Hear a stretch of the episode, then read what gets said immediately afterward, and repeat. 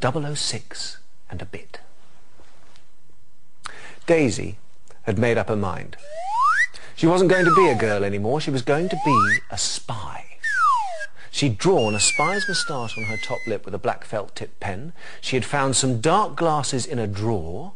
She had found some secret spy gadgets in her mum's bedroom. And all she had to do now was speak in code.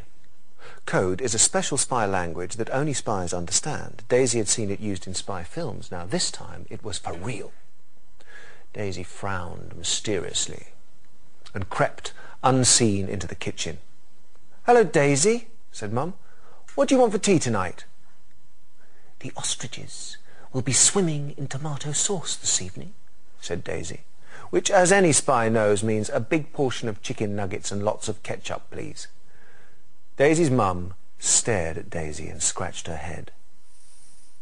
Why are you speaking in silly words? asked Daisy's mum. They're not silly words, whispered Daisy mysteriously.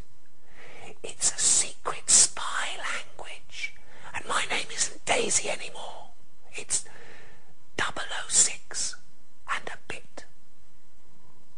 And what are you intending to do with my hairbrush, 006 and a bit? asked Daisy's mum. It's not a hairbrush, it's my secret spy telephone, said Daisy. And where are you going with my perfume bottle? asked Daisy's mum. It's not your perfume bottle, said Daisy. It's my invisible ink. And would I be wrong in thinking that is my hairdryer, said Daisy's mum. Yes, whispered Daisy. It's not a hairdryer. It's my secret baddie zapper. Daisy's mum shook her head and went to find the ironing board. 006 and a bit slipped invisibly into the back garden. Hello, Daisy, said her neighbour. How are you today? Good afternoon, Agent Goldfish, said Daisy. Are your fins green or purple today? Which, as any spy knows, means I'm fine, thanks, Mrs. Pike. How are you? Mrs. Pike stared strangely at Daisy and went to mow her grass. Daisy slipped invisibly across the garden and went to give an important message to Mrs. Pike's cat. Meet me by the Golden Palace, she whispered, and bring your furry overcoat. Which, as any spy knows, means, hello, Tiptoes, why don't you come and sit by the shed? I want to stroke you. Tiptoes took one look at Daisy's hairdryer and skedaddled over the wall. Daisy dabbed on some more invisible ink and peeped out of the garden gate. No one will be able to see me now, she smiled. Hello, Daisy, said her best friend Gabby. Can you come and play?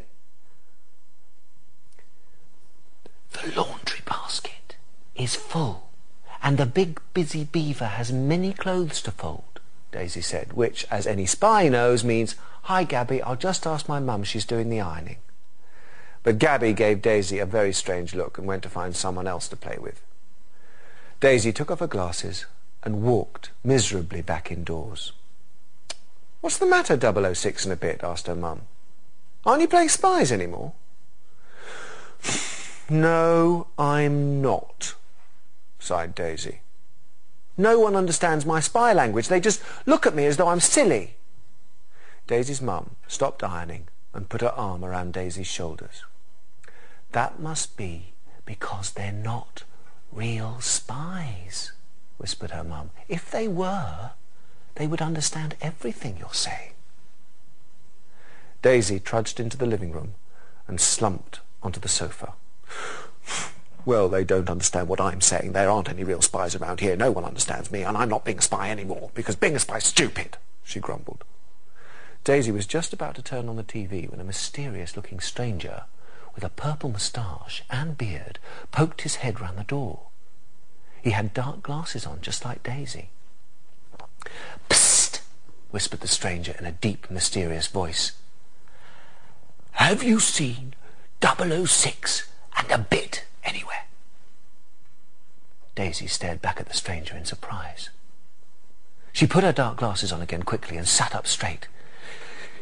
Yes, I have seen 006 and a bit, she nodded. That's me.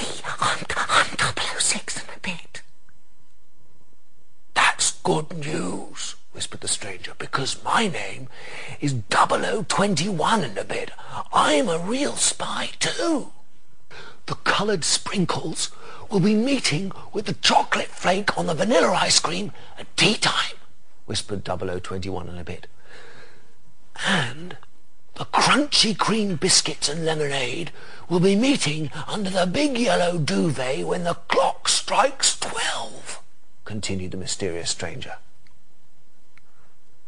006 and a bit frowned for a moment and then clapped her hands excitedly. Oh, oh, goody, I know what that means. I know what that means. We're having my favourite pudding for tea and then a midnight feast in your bed tonight. I'll bring my comic and my torch too. Which, as everybody knows, means thanks, Mum. You're the best spy in the world.